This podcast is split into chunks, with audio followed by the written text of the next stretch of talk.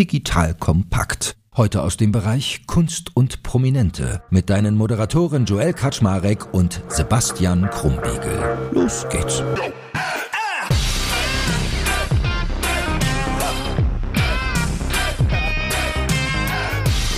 Kunst trifft digital. Der Podcast. Wie immer mit dem gebildeten Popprinzen Sebastian Krumbiegel. Und mit dem charmanten, eloquenten Poppapst Joel Kaczmarek. Nee, der Poppapst bist wenn dann du. Äh, der, äh, der Podcast-Papst, okay. Nochmal, nochmal, nochmal. Kunst trifft Yeah, wir digital. fangen falsch an, das ist immer das Allergeilste. Kunst trifft genital. Komm, das lassen wir so drin. Ah. Hast du, lieber Sebastian, um mal die Anmoderation zu unserem potenten Gast heute zu beginnen, schon ein Buch von ihm gelesen? Nein, aber ich habe Verfilmungen gesehen von einem Buch, äh, das Bernstein-Amulett. Und das ist ein Zweiteiler gewesen, der im deutschen Fernsehen äh, verfilmt worden ist.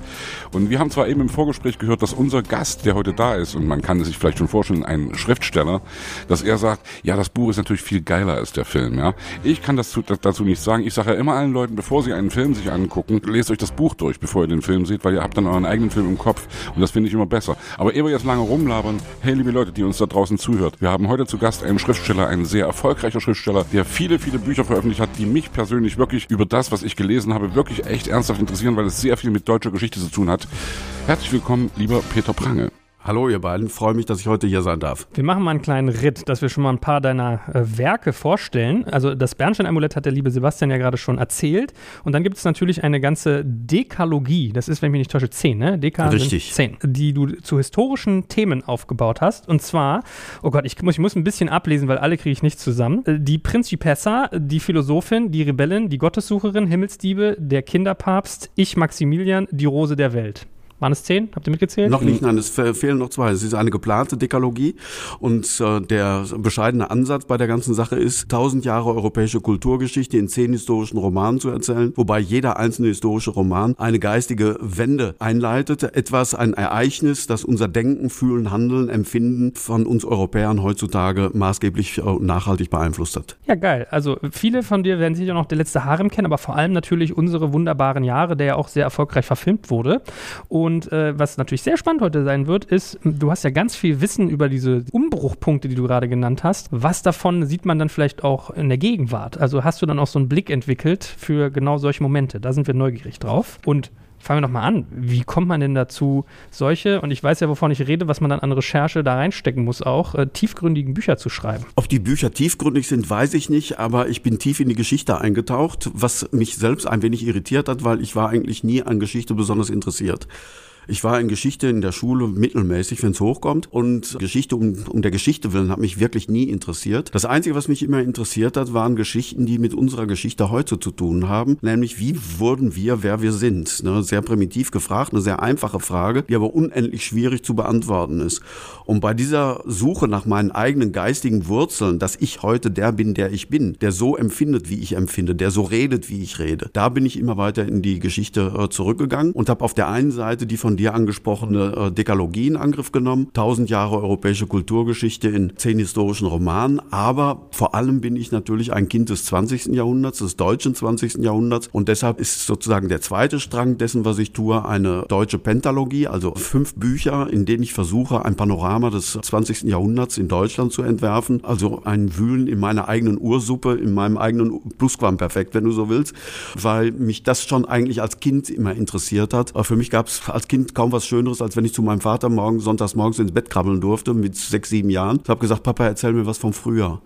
Und ich habe das große Glück gehabt, dass ich in einer Familie groß geworden bin, wo man über die Krieg- und Nachkriegszeit sehr offen erzählt hat. Das ist ja selten eigentlich. Das aber ist selten in der Generation. In vielen Familien ist da großes Schweigen, aber das liegt vielleicht bei meiner Familie auch daran, dass mein Vater bereits mit 17 Jahren in den Krieg eingezogen wurde. Er war ein Opfer.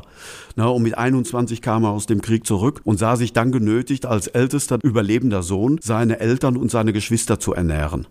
Und äh, deshalb konnte er relativ frei von diesen Zeiten erzählen. Und das war für mich immer wahnsinnig spannend zu hören, wie diese Welt, ich bin 1955 geboren, zehn Jahre vorher ausgesehen hat. Die gleichen Orte, die gleichen Menschen auch in einer völlig anderen Perspektive zu erleben. Na, und die haben mir die unglaublichsten Sachen von damals erzählt, wie beispielsweise, dass es einen Metzgerhund gegeben hat in der Nachbarschaft und der war der Beweis dafür, dass man sogar einen Hund zum Antisemiten erziehen kann. Man hat diesem Hund ein Stück Fleisch, das war ein beliebtes Spiel in der Nachbarschaft, ein Stück Fleisch vorgeworfen. Dann hat er sich nach Hundeart und Hundenatur auf dieses Fleisch gestürzt. Und wenn man sagte, ist vom Jut, hat er eine Vollbremsung gemacht und ist dann mit geiferndem Fletzen davor stehen geblieben und hat das nicht mehr angerührt. Und das sind so Sachen, die eingeflossen sind, dann auch in meine Romane. In unsere wunderbaren Jahre habe ich diese Szene mit drin. Nur da habe ich das dann dramaturgisch so umverwandelt, dass das der Hund des Bürgermeisters ist und deshalb die Besatzer durch diesen Hundetrick merken, dass der Bürgermeister ein Nazi war, ne, der vorher sich versucht hat, davon also eine, eine saubere Weste zu machen. Ne, und diese ganzen Geschichten, mit denen habe ich mich schon als Kind total vollgesogen, weil dieses Vertrautsein im Fremden und das Befremdende im scheinbar Vertrauten. Das ist etwas, was mich Zeit meines Lebens fasziniert hat. Und wenn ich dich angucke, Sebastian, du kommst ja aus der ehemaligen DDR, das war für mich auch so ein Faszinosum. Wir haben alle eine gemeinsame Geschichte, eine gemeinsame Sprache, eine gemeinsame Kultur. Und trotzdem waren wir in den Jahren der Teilung einander so fremd, als wären wir auf anderen Planeten. Was man heute teilweise noch merkt. Ja. Was man heute zum Teil noch merkt. Und in meiner Kindheit, weiß ich, weiß, wenn ich dann schulfrei, also wenn ich krank war, dann gab es Schulfunk. Und dann hat man dann im Schulfunk Rundfunk dann so spannende Geschichten gehört von tapferen SBZ-Jungen, also sowjetische Besatzungszone hieß das ja damals noch, wie die dann sich geweigert haben, zur Jugendweihe zu gehen und wollten stattdessen sich konfirmieren lassen und dann durften sie deshalb nicht mehr aufs Gymnasium. Ich habe beides gemacht, ja. Yeah. Beides. Also ich habe, das war, war für mich der Trick sozusagen, zweimal Geschenke abfassen, also Konfirmation und Jugendweihe, beides Ja, Aber natürlich. dafür kriegst du jetzt ein Kohlzitat um die Ohren gehauen, nämlich das ist die Gnade der späten Geburt. Das, das hättest sein. du 15 ja, ja. Jahre äh, früher hättest du das nicht erlebt. Ich bin mir da nicht so sicher übrigens. Also über DDR reden ist ja wirklich immer sehr schwierig, ja. vor allem wenn wir uns als Leute, die aus der DDR kommen, von Leuten wie euch ja, äh, erzählen lassen müssen, wie wir gelebt haben. Ja, ja. und das ist wirklich sehr schwierig. Also für mir liegt es immer extrem fern, diese Zeit in irgendeiner Weise zu bagatellisieren und diesen Willkürstaat irgendwie schön zu reden. Aber ich werde total elektrisch und werde irgendwie sofort, kriege ich sofort irgendwie Zahnfleischbluten, wenn ich höre, dass irgendjemand uns sagt, wie schlimm das alles war. Natürlich waren wir kein demokratischer Rechtsstaat, muss man immer ganz klar sagen, ja.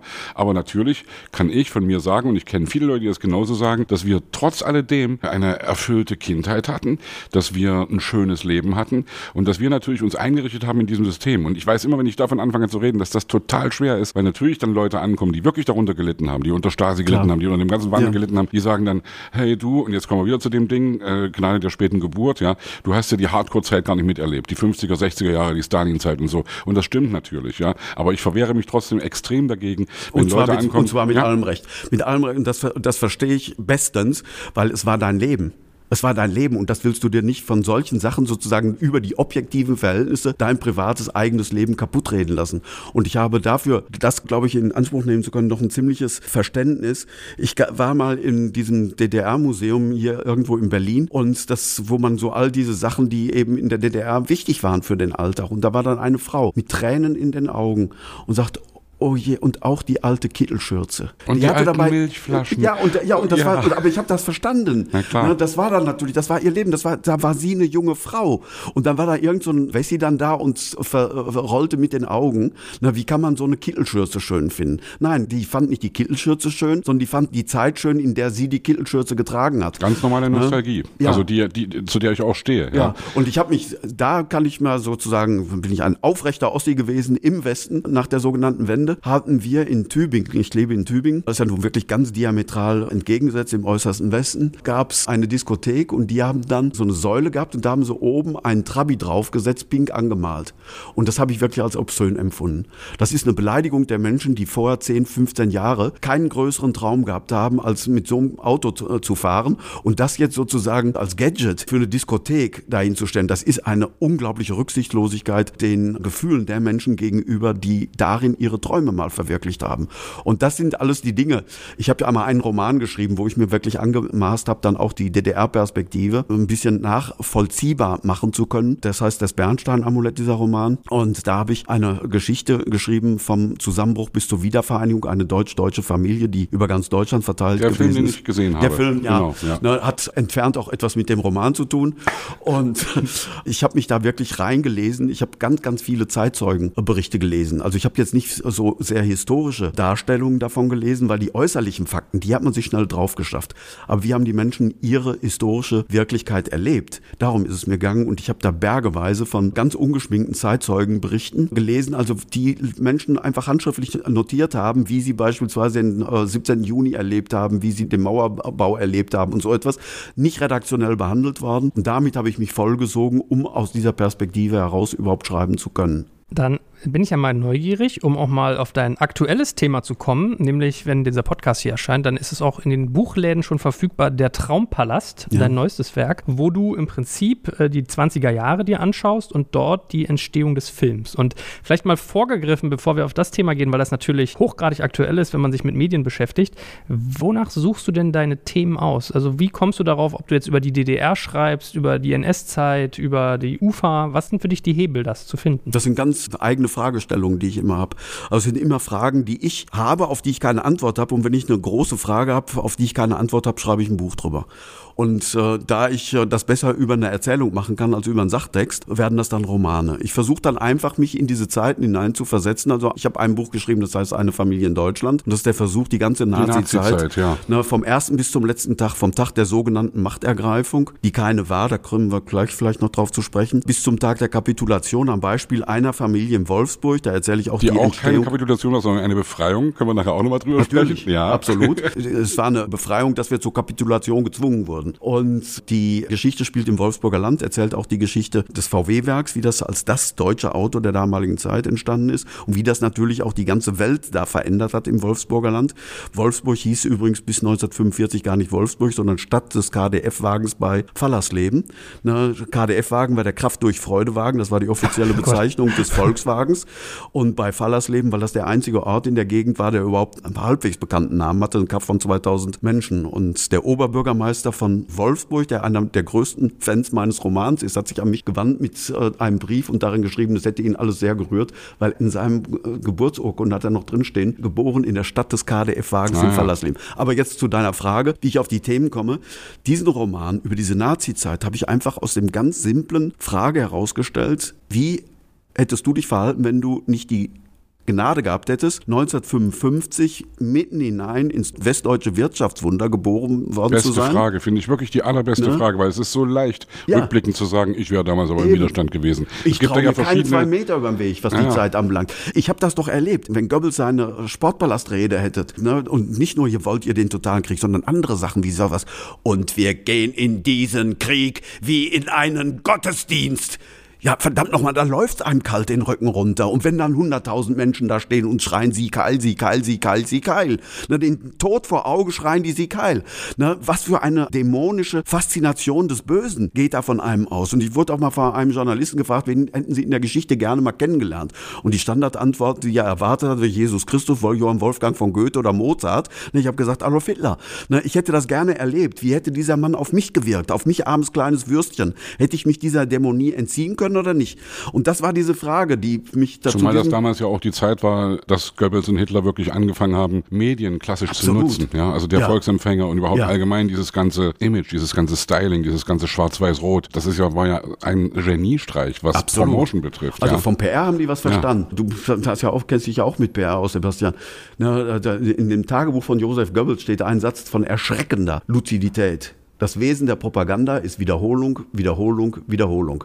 Ne? Gucken wir uns Na das äh, orangefarbene Monster im Weißen Haus an, das bis vor einem halben Jahr da gewesen ist. Ne? Du kannst den letzten Scheiß erzählen, wenn du das nur oft genug wiederholst, fangen die Leute an, es zu glauben. Ja. Und diese Frage, wie hätte ich mich in dieser Zeit der totalen Beeinflussung. Wie hätte ich mich verhalten? Das hat mich dazu gebracht, einen Roman zu schreiben über eine Familie, in der es alle Facetten gibt. Und der Familienroman hat eben den großen Vorteil, dass ich die größte Vielfalt und auch Widersprüchlichkeit an Lebensoptionen, wie man damals hat leben können, auf allerengstem Raum miteinander in Beziehung setzen kann. Und das habe ich da durchdekliniert.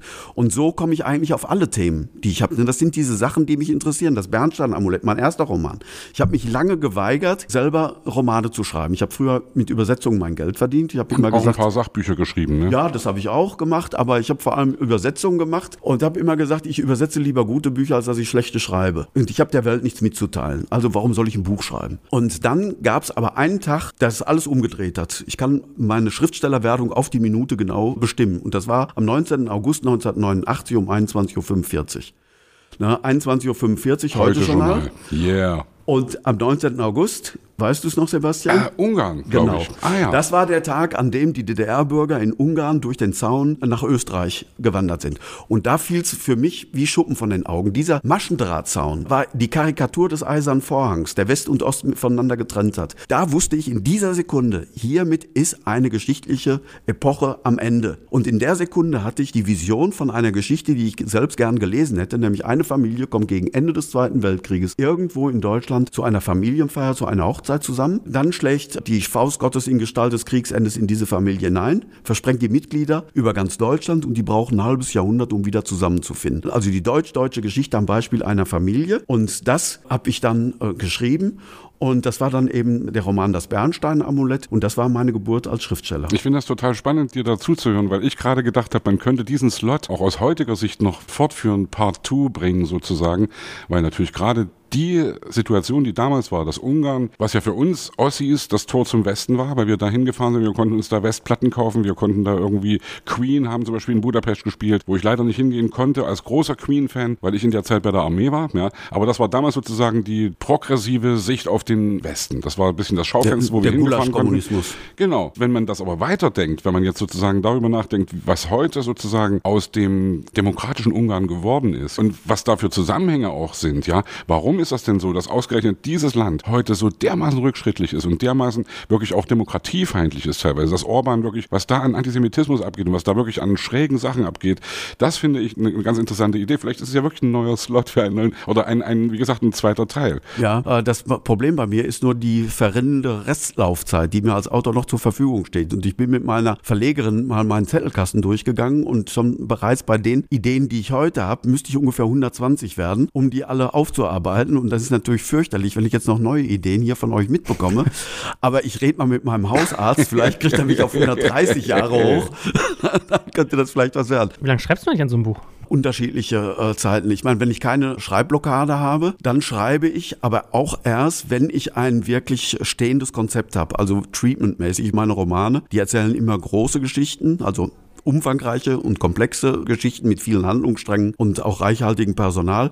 Dafür mache ich mir eine Art Treatment, wie für einen Film, Szene für Szene, dass ich weiß, wie der Gang der Handlung ist. Und wenn ich das habe, ab dann kann ich auch mit meinem Verlag erst über Termine sprechen, weil dann sind die wichtigsten kreativen Fragen gelöst. Und wirst du manchmal überrascht, während du schreibst, dass Ja. du dich auf, einem, dass auf einmal was Ja. anders passiert? Ja, das Treatment mache ich sozusagen, entwickle ich erstmal nach dramaturgischen Gesichtspunkten. Ja. Na, das muss also Wendepunkte und so weiter haben und Auflösungen. Aber dann kommt das eigentliche Schreiben und da lasse ich mir Szene für Szene in die Figur jedes Mal reinfallen, für die diese Szene jetzt am wichtigsten ist, die am meisten betroffen ist. Und da kann es dann passieren, und da kriege ich früher regelmäßig äh, Schreibblockaden, dass auf einmal ich an eine Stelle komme, nach 200 Seiten oder so etwas, wo eine tolle dramaturgische Wende ist, ich aber auf einmal spüre, die passt eigentlich gar nicht mehr zu dieser Figur.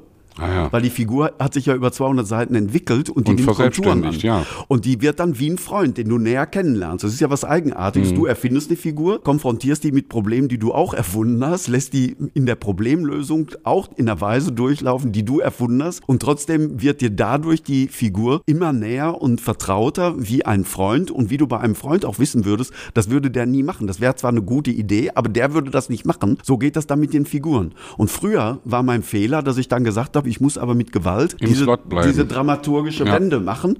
Und dann habe ich darum gemurkst, um die Figur irgendwie dahin zu kriegen. Und das ist dann immer in die Hose gegangen und dann schrieb ich langsamer und langsamer und langsamer, bis dann sozusagen die einzelnen Buchstaben nur noch wie verklemmte Fürze aus der Schreibmaschine kamen, weil mir dann gar nichts mehr einfiel und ich dann manchmal ein Vierteljahr gar nichts mehr schreiben konnte. Und bis ich dann begriffen habe, nee, wenn die Figur mir sagt, das mache ich nicht mit, ist das eigentlich was Positives. Eben, ja. Weil die dann nämlich, und wenn ich mich dann wirklich konzentriere und sage, scheiß was auf die gute dramaturgische Idee, weg damit, überleg, dir, also was würde der denn jetzt hier machen in dieser Situation? Und dann fällt dir meistens sehr schnell was ein. Und dann hat man nämlich eigentlich das, was Literatur ausmacht, nämlich eine Synchronizität von Überraschung und Logik. Gute Pointen funktionieren immer dadurch, dass sie zeitgleich sowohl überraschend als auch logisch sind. Überraschend aus der Sicht des äh, Lesers oder Zuschauers, weil es eine Lösung ist, die man selbst nicht drauf gekommen ist, aber logisch im Sinne der Psychologie desjenigen, Der der, gerade handelt. Ja. Na, und das sind so Sachen, da muss man aber erstmal lernen, sich selbst auch zu vertrauen. Und das Vertrauen hatte ich am Anfang nicht. Und wenn ich eine gute Dramaturgie hatte, war ich heilfroh, dass ich die schon mal hatte und habe dann dann rumgekrampft und rumgemurkst. Ich habe ja gelesen, dass du wirklich so ein Arbeiter bist, der sozusagen früh um neun sagt, ich setze mich jetzt hin und fange an zu schreiben. Also ich, wenn ich das, das auf mich beziehe, kann ich natürlich auch versuchen, das äh, auch so zu machen. Mach das auch manchmal so und sag dann eben, ich beschließe jetzt ein Lied zu schreiben und warte nicht darauf, dass die Muse mich küsst und dass dann eben irgendwas angeflogen kommt, weil das entwickelt sich dann genauso, während ich es mache, ja. Und es gibt solche Leute wie, was weiß ich, Nick Cave zum Beispiel ist auch so ein Mann, der in London eine Wohnung hat oder ein Haus hat und da wohnt und dann aber ein Büro hat, in dem sein Klavier steht und da geht er jeden Morgen um neun hin und macht erstmal irgendwie drei Stunden, ich schreibe jetzt ein Lied, ja. Und das ist natürlich dann doch zielführend. Und weil Joel gerade fragte, wie schnell du schreibst, wie lange ein Buch dauert, kannst du das sagen? Kannst du irgendwie sagen, Ja. oder, oder ist das auch unterschiedlich, dass du sagst, hey, es fließt jetzt tierisch, tierisch, tierisch und du schreibst innerhalb von, hab keine Ahnung jetzt, von einem Monat irgendwie so ein, Nichts dergleichen. Nein, es ist so, die entscheidenden Ideen, die kommen überein. Für die kann man überhaupt nichts. Die erwischen einen, weiß der Teufel wo. In der Badewanne, beim Spaziergang, beim Fernsehgucken, beim Knutschen oder was weiß ich. Ne? Und deshalb bin ich auf diese Ideen eigentlich gar nicht stolz, weil die kriege ich ja geschenkt. Ja, ja. Oder sie sind auch umgekehrt vielleicht eine Heimsuchung, weil diese Ideen bedeuten ja dann hinterher viel Arbeit. Aber was ich machen kann, ist, wenn ich so weit bin, dass ich die Geschichte auf der Reihe habe und sozusagen diese Durchbruchsideen irgendwann sich alle eingestellt haben, das kann ich nicht kalkulieren und berechnen. Aber wenn ich das dann hab und habe das dann treatmentmäßig auf die Reihe gebracht, und das ist für so einen Roman wie Der Traumpalast, sind das beispielsweise 100 Wordseiten. Das ist richtig viel. Ja. Bei anderen Leuten ist das schon ein ganzer Roman. Wenn ich das Szene für Szene vor Augen habe, erst ab dann kann ich sagen, ich schaffe jetzt so und so viel. Und ich bin kein Schnellschreiber. Ich schreibe drei bis vier, manchmal fünf Seiten, aber im Schnitt eigentlich vier Seiten am Tag. Das mal ein bisschen mehr, ein bisschen weniger, aber vier Seiten im Durchschnitt auf der Basis eines solchen Treatments. Und das kann man mit Disziplin dann auch machen. Ja. Und deshalb jeden Tag vier Seiten. Wenn du das vier Tage die Woche machst, sind es 28 Seiten. Mach ein bisschen noch für Korrekturen.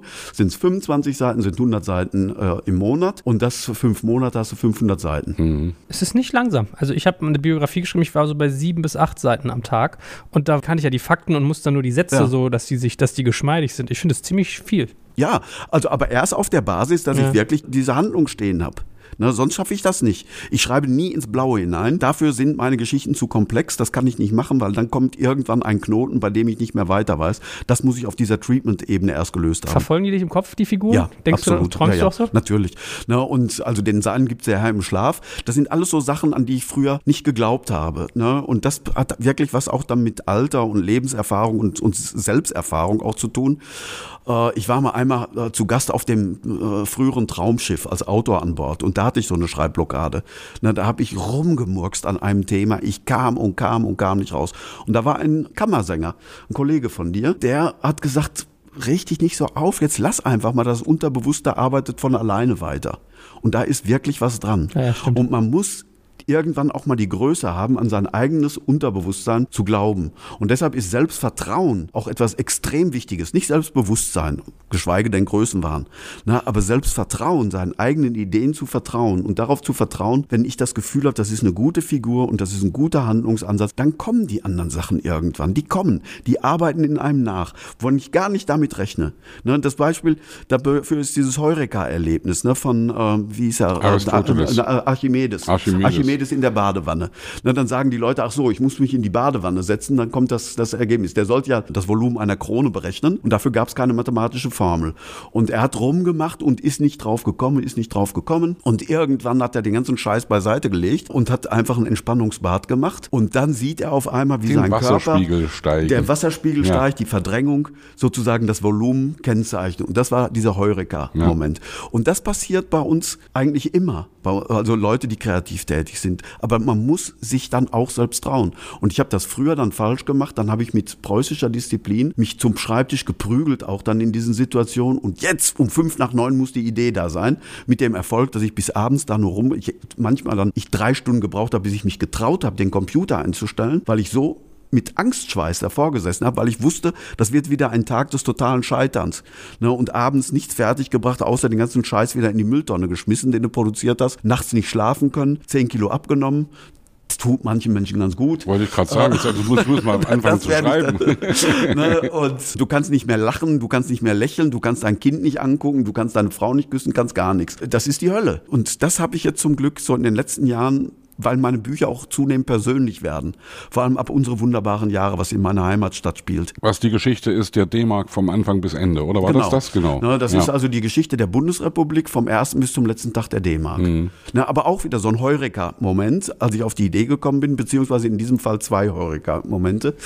Der erste war am ähm, 2. Januar 2001. Das war der Tag, an dem wir alle zum ersten Mal mit Euro bezahlt haben. Mhm. Da stand ich an der Ladenkasse mit diesem komischen Starter-Set, diesen Plastikschläuchen, wo dann die müssen. Und dann unterhielt man sich über das Geld. Und da fiel mir ein, wir hatten doch schon mal neues Geld, 1948. Ne? Der Gründungsmythos der Bundesrepublik, das berühmte Kopfgeld, jeder bekam 40 Mark in die Hand gedrückt und konnte damit sein Leben aufbauen. Wie in der Bibel. Was hast du gemacht mit deinen Talenten?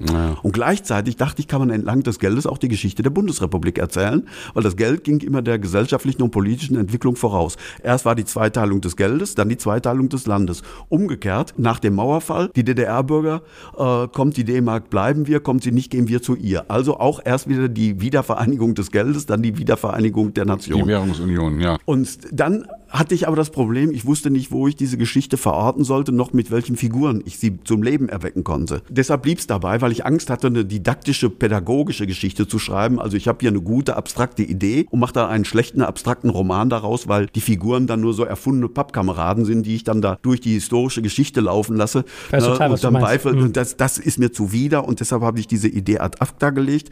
Schade drum, muss man auch mal können. Und dann hat die geruht über zehn Jahre, bis vor acht Jahren meine Mutter gestorben ist. Und ich habe dann völlig überraschenderweise in dem Nachlass meiner Eltern Liebesbriefe aus der Anfangszeit der Bundesrepublik gefunden. Wie gesagt, ich komme aus einer Familie, in der viel erzählt wurde, fiel mir dann bei der Lektüre der Liebesbriefe die Geschichten ein, die mein Vater mir erzählt hat. Wie beispielsweise, als er aus dem Krieg zurückgekommen ist, musste seine Familie ernähren. Er hatte ja nichts gelernt mit 17-Jähriger als Rekrut im Krieg. Was, was, der konnte ja gar nichts. Volksschulbildung, ein bisschen in einem Schuhladen verkauft. Aber er hat sich was einfallen lassen. Obwohl er selbst nicht tanzen konnte, ist er über die Sauerländer Dörfer gezogen und hat den Bauernjungen das, was er sich unter Tanzen vorstellte, beigebracht und hat dafür Fressalien gekriegt.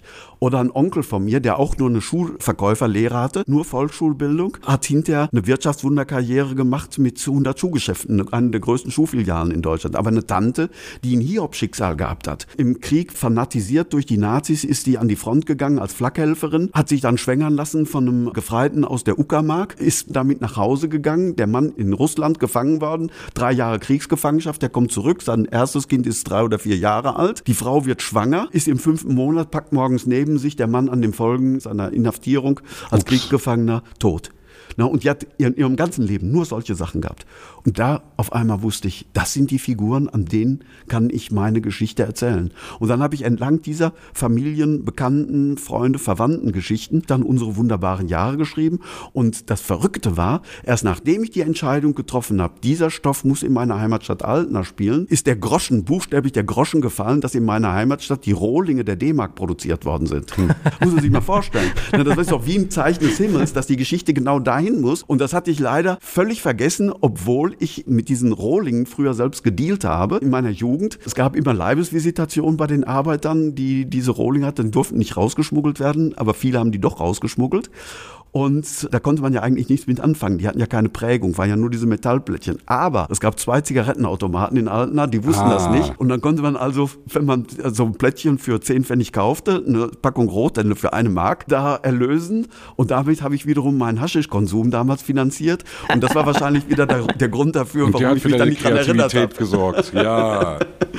Deshalb ist das mit Abstand mein persönlichstes Buch, das ich hier geschrieben habe. Und das habe ich dann auch am schnellsten geschrieben. Also das habe ich wirklich wie in Trance geschrieben. Mhm weil das ist unglaublich, was das auch dann wieder das Unbewusste, ne, was auf einmal alles wieder hochkommt, was ich alles noch weiß aus mhm. der Zeit, wovon ich gar keine Ahnung mehr habe, dass ich das weiß. Das kam beim Schreiben alles hoch. Ich habe das geschrieben wie in Trance. Ich habe dieses Buch von 1000 Seiten, das habe ich mit Vorbereitung, allen Zip und Zap in 14 Monaten geschrieben. So habe ich noch nie ein Buch mhm. in meinem Leben geschrieben und werde ich auch nie wieder ein Buch in meinem Leben schreiben. Ich finde ja total charmant, Peter, wie bei dir so Professoralität und irgendwie Volksnähe zusammenfließen. Und auch Besessenheit, finde ich. Ich finde ja, die Art ja, ja. von Besessenheit ja großartig. Ja, Professoralität ist ja natürlich klar. Ich lebe jetzt seit 40 Jahren in Tübingen. Das ist laut meiner persönlichen Definition die Stadt mit der größten Klugscheißerdichte pro Quadratmeter in Deutschland.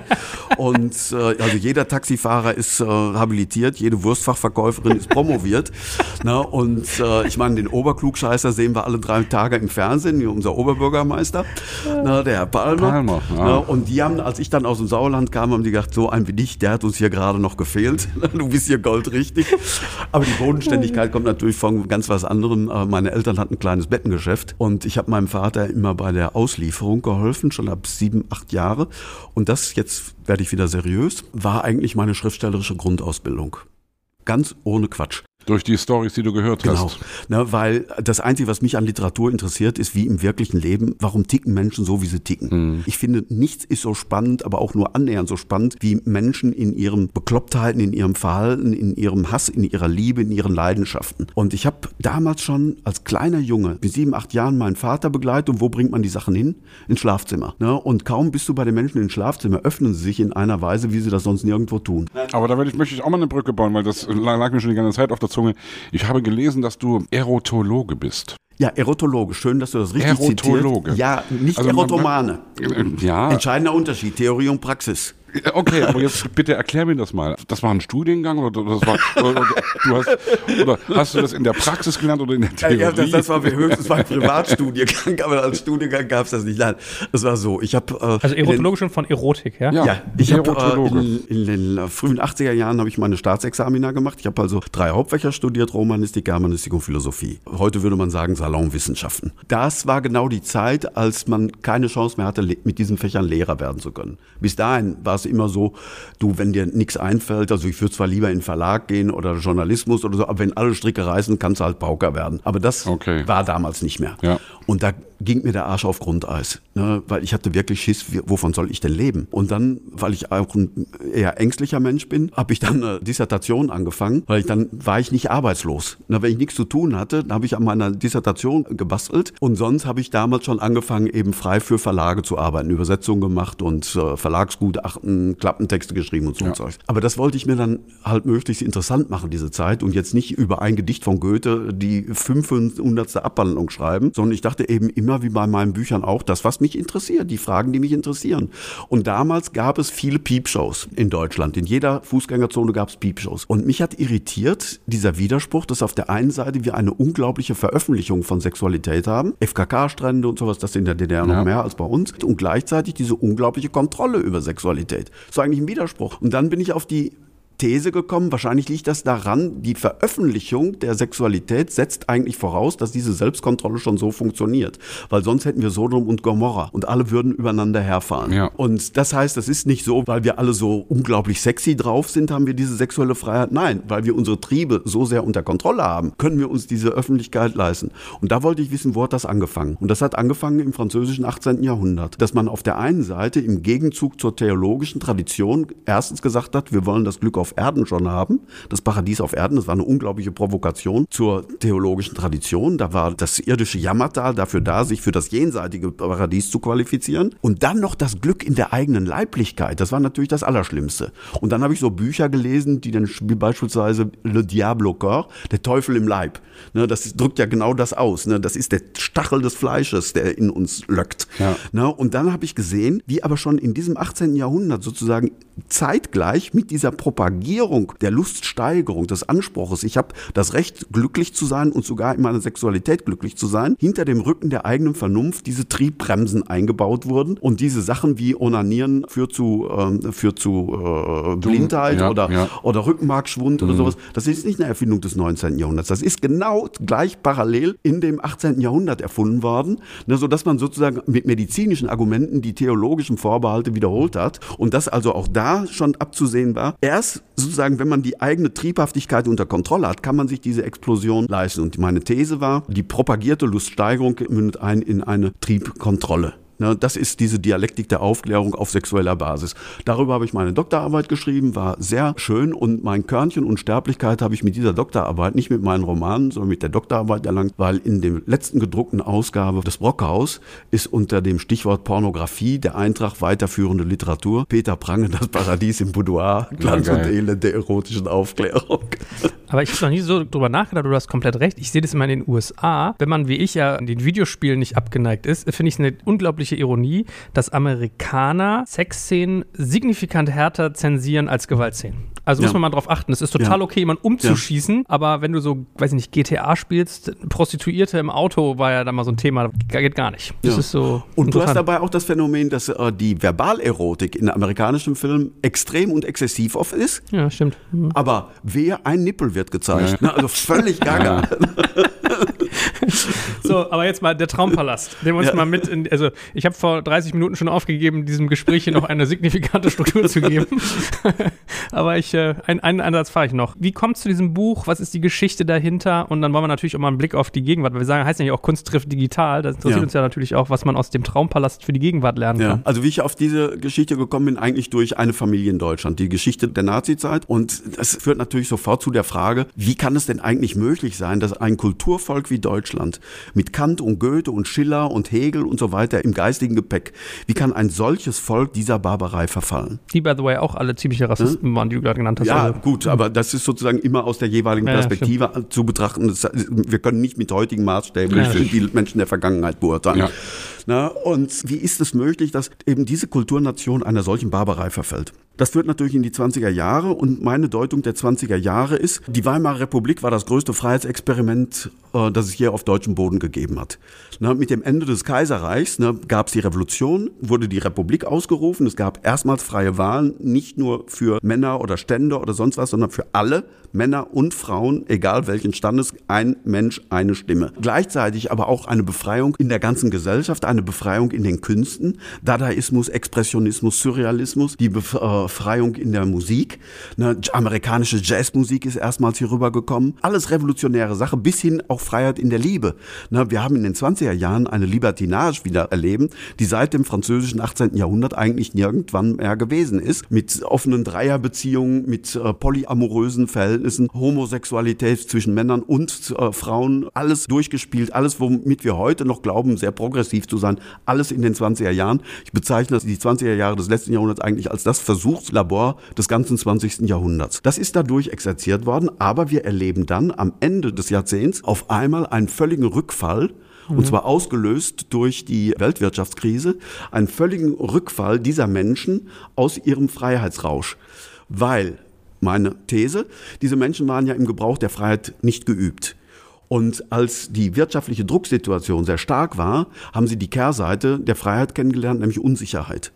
Und Unsicherheit ne, macht die Menschen empfänglich für Angebote, wie man mit einfachen Mitteln wieder Sicherheit herstellen kann.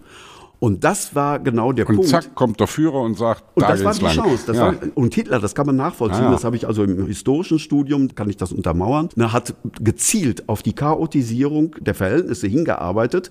Er hat dann einmal gesagt, die Zeit ist noch nicht reif für mich, weil das Chaos noch nicht so mhm. weit ist.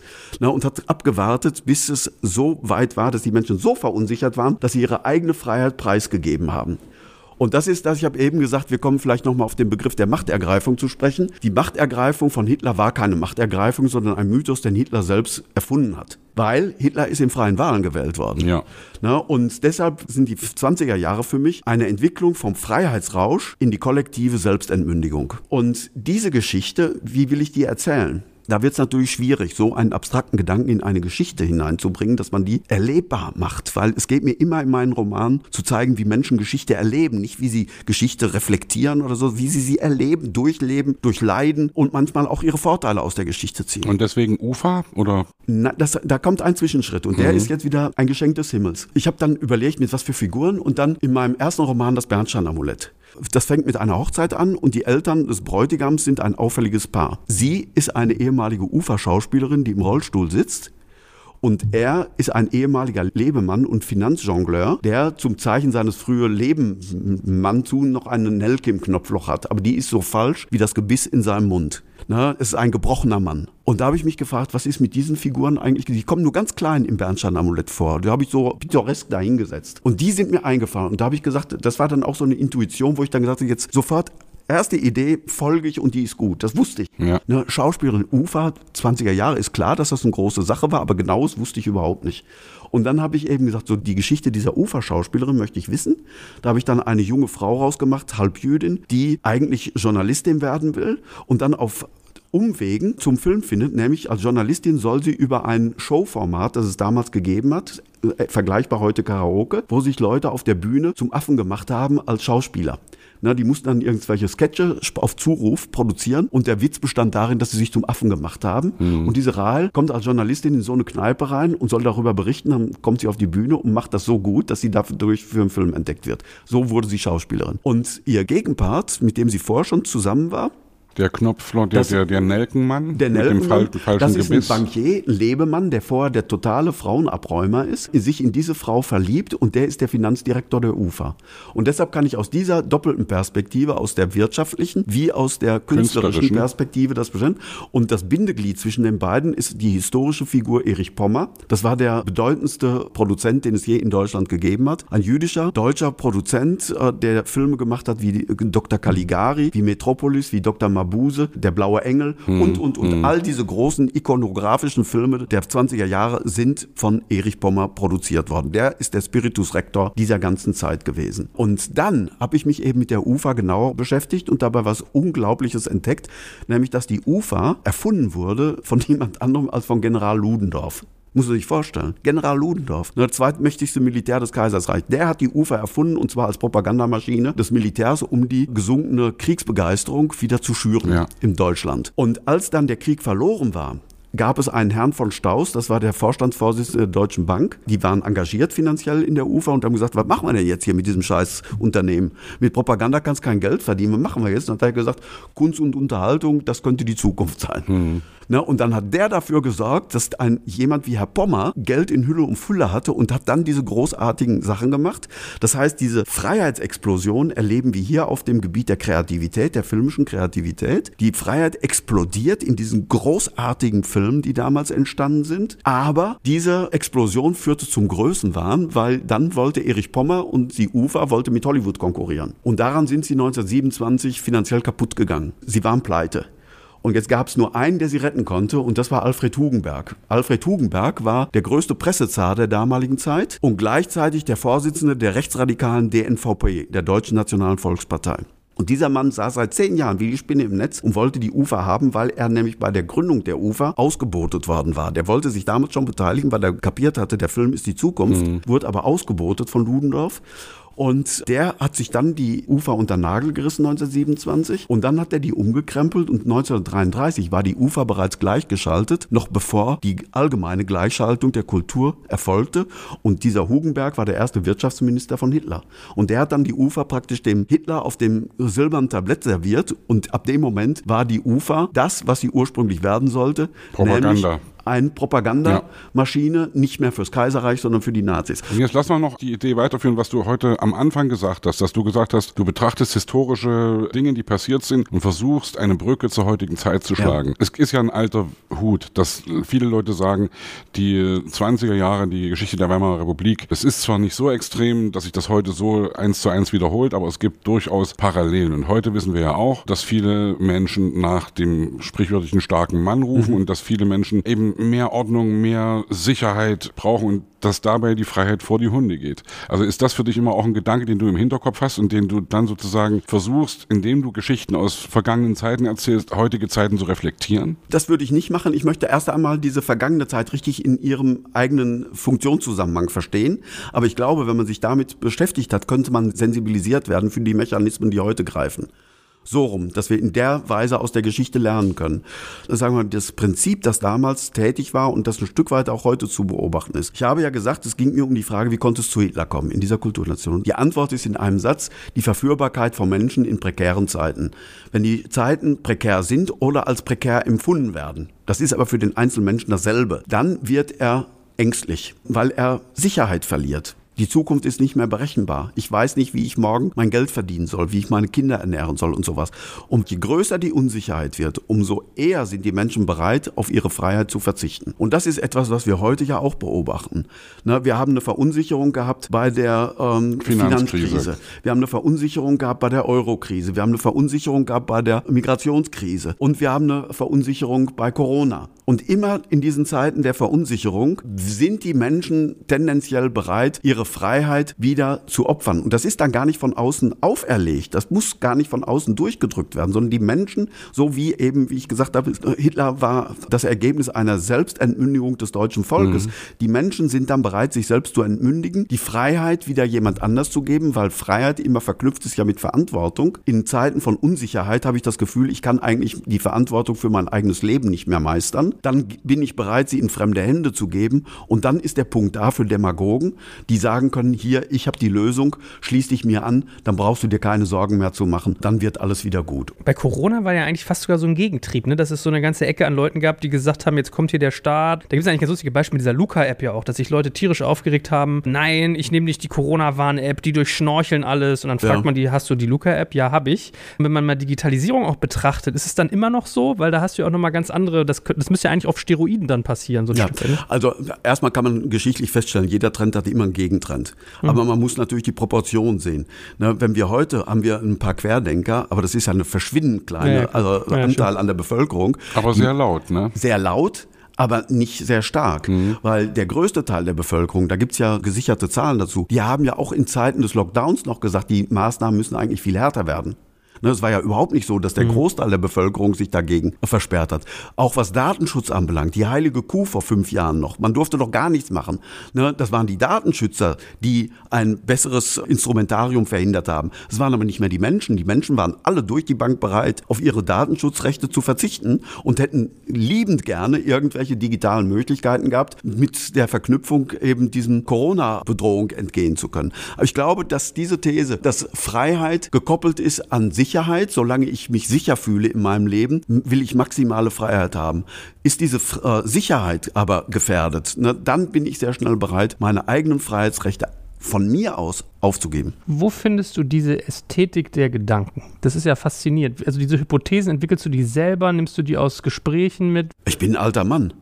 Ne, ich meine, irgendwas zu irgendwas muss das Alter ja gut sein. Also ich bin ein Geschichtenerzähler, aber natürlich bin ich auch ein reflektierter Mensch. Ich habe ja auch mal Philosophie studiert, dass ich mich zwischendurch auch mal frage, ja, was heißt denn das jetzt eigentlich alles? Ich schreibe erstmal die Geschichten und lass mich dabei leiten von der eigenen Faszination für die Geschichte und der Geschichte folge ich und ich verfolge sie in alle ihre emotionalen Verwirrungen. Und das ist ja auch das, was mich interessiert. Ich glaube nicht, dass der Mensch ein rationales Wesen ist, sondern die Rationalität des Menschen ist lediglich ein Ausführungsorgan seiner Emotionalität. Und deshalb verfolge ich so Menschenschicksale, wie sie nun mal sind und nicht nach rationalen Kriterien. Aber hinterher gucke ich mir das dann doch an und versuche daraus eine Abstraktion zu machen. Und was ist denn etwas, was ich daran erkennen kann? Dieser Zusammenhang von Freiheit, Verantwortung und Sicherheit, das ist, glaube ich, wenn man das in drei Begriffen mal beschreibt, beschreiben will, eigentlich die große Bewegung, die wir da in den 20er Jahren erlebt haben und etwas, was sich heute bei uns auch wieder erkennen lässt, aber es gibt auch große Unterschiede. In den 20er Jahren konnte dann Hitler an die Macht gelangen, weil die Institutionen alle unterwandert waren. Die Institutionen haben nicht standgehalten. Er hat ja auch viel weggeräumt, ja, muss man ja auch klar Eben. sagen. Also in der Zeit aber Sie haben gerade wegräumen der, lassen. Ja, na klar. Also ja. ich glaube, wir hätten uns alle wegräumen lassen. Ja. Das, ja, denkt, das fürchte ich wirklich. Ja. Aber die Institution, also Gewaltenteilung, ja, na, die Gerichtsbarkeiten, na, alles das ist ja sehr schnell unterspült worden und ist auch leichtfertig unterspülbar gewesen.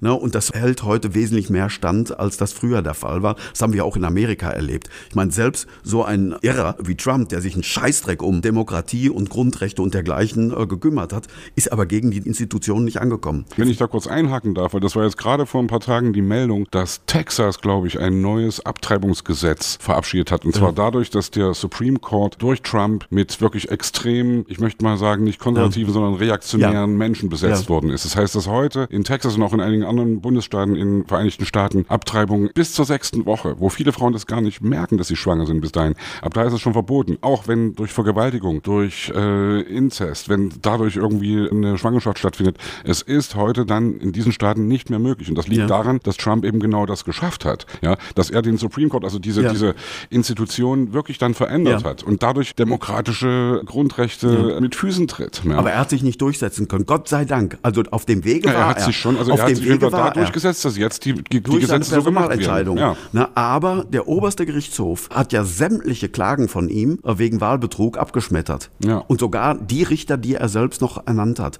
Aber ich gebe dir völlig recht, wenn der jetzt noch vier weitere Jahre gehabt hätte. Und da müssen wir echt sagen, Corona sei Dank. Ohne Corona wäre Trump an der Macht geblieben. Das ist überhaupt keine Frage. Und dann hätte der natürlich diesen Prozess weiterverfolgt, dass er sämtliche Institutionen systematisch ja. äh, mit seinen Leuten besetzt hätte und dann sähe die Welt nochmal ganz anders aus. Aber das ist gerade sozusagen nochmal fünf vor zwölf ausgebremst worden. Ja, sagt man aber eigentlich, dass der schon äh, sozusagen die Kräfte sammelt für den nächsten ja, Anlauf. Ne? Das tut er. Und leider mit guten Aussichten, nachdem das jetzt derartig chaotisch gelaufen ist in Afghanistan. Hm. Ja, Krieg und US ist ja auch mal so ein Thema. Was hast du so gelernt über deine eigene Lebensrealität heute, wenn du dir den, den Traumpalast anguckst? Was hast du da für dich mitgenommen in der Gegenwart? Kannst du da Sachen auch abstrahieren und sagen, damit gehst du dann anders mit deiner Welt um? Wir sollten immer mitreflektieren, was es bedeutet, wenn wir uns unserer eigenen Freiheit begeben. Nämlich im Endeffekt, dass wir das, was wir jetzt dann tun, nämlich unsere Stimme abgeben, irgendwann nicht mehr dürfen. Und das sollte doch jedem sehr schwer zu bedenken geben, wem er seine Stimme gibt. Ich finde, es gibt eine wunderbare Definition von einem westdeutschen Kabarettisten aus den 60er Jahren, Werner Fink hieß der. Und der hat mal gesagt, ich finde jede Regierung gut, bei der ich mich auf die Straße stellen kann und sage, das was für eine Scheißregierung. Ja. Ne? Also das ist für mich so ein ganz einfaches Kriterium. Überall, wo ich sagen darf, was ist das für eine Drecks- und Scheißregierung, ist die Regierung in Ordnung ob sie mir persönlich gefällt oder nicht. Das ist doch wirklich das Entscheidende. Und deshalb, wenn ich diesen Mist höre, wir leben in einer Merkel-Diktatur oder so etwas, das ist doch Hanebüchen. Diese Menschen haben vom Freiheitsrecht noch keinen blassen Schimmer. Na, wenn sie das Tragen einer Schutzmaske mit dem Entzug von Freiheit vergleichen, das ist einfach nur noch idiotisch und kindisch und kann man nicht ernst nehmen, wenn es nicht so gesellschaftspolitisch relevant wäre. Was machst du eigentlich außer Buchschreiben? Berätst du auch? Ich finde, dein Wissen würde ja eigentlich prädestinieren, es auf andere Kontexte zu übertragen. Du saugst die ganze Zeit auf, Joel. Ich merke ja. das schon. Ja, du das finde ich schon geil. Ich war mal Unternehmensberater. Echt? Ja, ah, guck. wie die Jungfrau zum Kind. Ich habe nach meiner Promotion und während meiner Promotion ebenso alle möglichen schriftlichen Sachen gemacht, Gutachten geschrieben, Übersetzungen gemacht und so. Und dann hat ein Freund von mir hat den äh, Auftrag, ein Heft für den Playboy zu machen. Und zwar, der sollte sein wie der Playboy, geschrieben sein mit hübschen Mädchen, aber den Playboy selbst zum Gegenstand haben. Und darin sollte geworben werden für Firmen, dass sie im Playboy werben. Und da habe ich die Texte für geschrieben, weil ich war ja staatlich geprüfter Erotologe. Habe ich dann auch einen Aufsatz geschrieben über Erotik und Werbung, ewig lockt das Weib und so etwas. Und das ist einem ehemaligen Mövenpick Generaldirektor und damaligen Marketingprofessor aufgefallen. Und der hat dann gesagt, er wollte schon immer mal ein Buch schreiben mit jemandem aus der Kultur über Visionen in Management und Marketing. Damals war es ein bisschen Mode, solche Themen auch mal aus philosophischer Sicht zu beleuchten. Und ich war damals in der Lebensphase, wo ich gesagt habe, also Learning by Earning. Ich habe alles Mögliche gemacht, womit ich halt Geld verdienen konnte. Und das war immer so Buchstaben aneinander führen. Und Wirtschaft fand ich schon immer gut. Von, ich war gerne in Kneipen. Ne, und dann habe ich gesagt, so, dann lerne ich mal Wirtschaft auf andere Weise kennen. Und dann haben wir dieses Buch geschrieben, das hieß Zukunft im Kopf. Und das war ein erfolgreiches Wirtschaftsbuch. Und äh, dann hat dieser Herr Kasimir Marja, ein gebürtiger Ungar, hat dann gesagt, so, und jetzt machen wir zusammen Veranstaltungen. Und dann stand ich da die Hosen gestrichen voll vor hunderten von Bankern, Unternehmern und habe denen dann Vorträge über Personalführung und solche Sachen, strategische Ausrichtung, Entwicklung von Einmaligkeitsprofilen, Unternehmensverfassungen, Leitbildern. Das waren so die Tätigkeiten, in denen ich mich da bewegt habe. Das macht aber auch total Sinn, weil was du vorhin gesagt hast mit irgendwie das Verhältnis zwischen Eigenverantwortung, Freiheit und Sicherheit, das kannst du auf Unternehmen eins zu eins übertragen. Ja, ja. Natürlich. Also. Ich habe auch in dieser Tätigkeit als Unternehmensberater habe ich viel für meine schriftstellerische Tätigkeit gelernt, weil als Berater wird man immer ins Haus geholt, wenn Feuer am Dach ist. Und da lernt man Menschen natürlich auch wieder in besonderer Weise kennen. Und dieses Verhältnis von Freiheit und Verantwortung ist natürlich etwas, da habe ich mich viel damals mit beschäftigt und habe immer gepredigt, ihr könnt Verantwortung nur fordern von Menschen, denen ihr vorher Freiheit gegeben habt. Du kannst nicht jemanden zur Verantwortung ziehen, wer vorher nicht die Freiheit der Entscheidung gehabt hat. Also, wenn ihr wollt, dass die Leute eigenverantwortlich handeln, müsst ihr sie frei handeln lassen auf eigenes Risiko. Und das waren so Themen, die ich sozusagen auch mit meinem philosophischen Background dann einigermaßen sinnvoll in Unternehmen dann auch einbringen konnte. Woher kommt deine Empathie? Ich habe Bluthochdruck. seit 25, aber ohne Scheiß, genau seit ich nichts anderes mehr mache als Bücher schreiben. Na, ich jage mich emotional immer so auf die Palme tagsüber beim Schreiben, weil ich durchlebe alles das, was meine Figuren erleben. Und im Roman wird halt intensiver gelebt und vor allem verdichteter intensiv gelebt als im normalen Leben. Und wenn ich nicht so intensiv in meine Figuren reingehe, dass ich das selbst miterlebe, dann merke ich am nächsten Tag, das ist jetzt dünne Suppe, kannst du mal gleich nochmal neu schreiben. Wenn ich mal so routiniert was runterschreibe, das ist einfach nichts. Ne? Ich muss da rein. Aber deshalb bin ich eben auch immer so auf der Palme am Abend, dass ich dann also erstens seit 25 Jahren jetzt Blutdruckmittel nehme und zweitens zwei Liter Bier in mich hineinleiten muss. Das ist eine sehr kluge Kombi. ja. ja. Ich habe gerade auch gedacht, deine 130 sind durch so Bluthochdruckmittel aber stark gefährdet. Ich habe gerade nochmal darüber nachgedacht, wie du sozusagen wahrgenommen wirst und wie du auch medial wahrgenommen wirst. Und also mal komische Frage vielleicht. Äh, feiert dich das Feuilleton? Feiert dich nee, Boulevard? Nicht. Hasst dich das Feuilleton? Sagen die irgendwie äh, trivial? Genau. Aber das Boulevard feiert dich. Ja, feiern ist jetzt übertrieben. Also ich du bin, bist ja ein erfolgreicher. Ich bin erfolgreich. Also ja. vor allem mögen mich Leserinnen und Leser. Das ist mal das Allerwichtigste. Davon leben wir ja letztlich. Aus welchen Gründen die mich lieben, kann ich natürlich nie so genau sagen. Hättest du gern, dass das Feuilleton sagt, hey geil, Ehrlich Peter gesagt, Prange ich kenne so, viele frühere Kommilitonen, die eher durchschnittlich waren und jetzt im Feuilleton dicke Nummern sind. Also, äh, nee. Beides ist schon geil. Also ich, ich, ich habe jetzt gerade jetzt, also wenn ich das wieder mal von mir anfangen ja. darf, ja.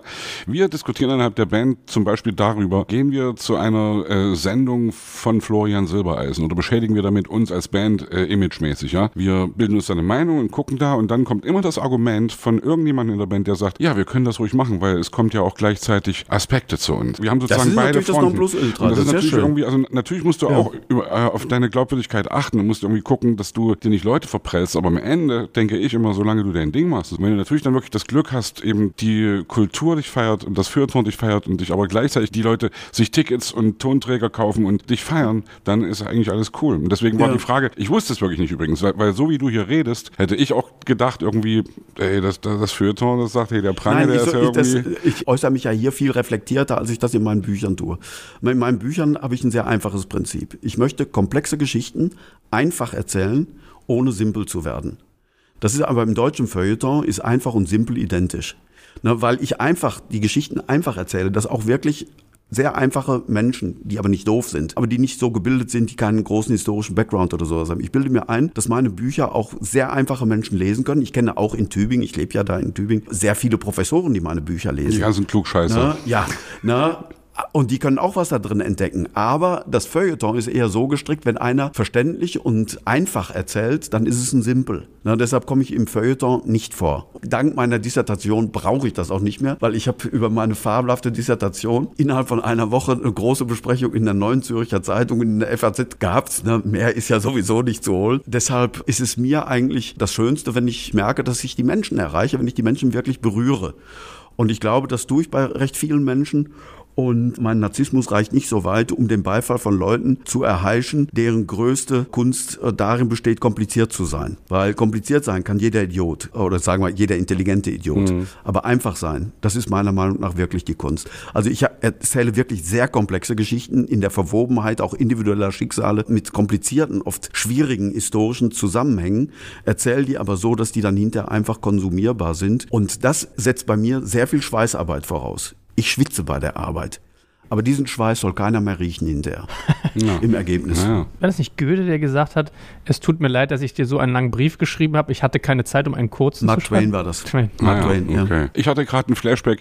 Wir hatten vor einem Jahr, glaube ich, Sebastian Fitzek im Podcast, was für mich ein total interessantes Gespräch war, weil ich ihn auch damit konfrontiert hatte. Ich hatte vorher mitgekriegt, dass Dennis Scheck ihn irgendwie total zerrissen hatte, ja. Und habe ihn eben auch gefragt und er hat sehr ähnlich geantwortet wie du. Mhm. Und natürlich, ich kenne die Argumentation auch immer. Äh, Sebastian und ich kennen uns seit 20 Jahren. Sag, sag liebe Grüße, sag wirklich liebe Grüße, ja. Und das war für mich ein interessantes Gespräch damals. Und ich habe jetzt so ein bisschen Flashback gehabt und habe, also ja, wundert mich nicht, dass ihr euch kennt und ich glaube, ihr mögt euch auch. Aber warum findest du digital gefühlt fast nicht statt? Wie kommt es, dass du nicht irgendwie eine riesige virtuelle Followerschaft hast? Ich glaube, das hat was mit der Altersstruktur meiner Leser zu tun. Also es ist mehr und mehr zu sehen. Ich merke das bei jeder Lesung. Das sind eigentlich nur noch Silberhaare, die da zu Lesungen kommen. Die Leute sind zum Teil eben auch schon bei Facebook, aber das sind nicht die, die da ständig kommentieren, die ständig liken.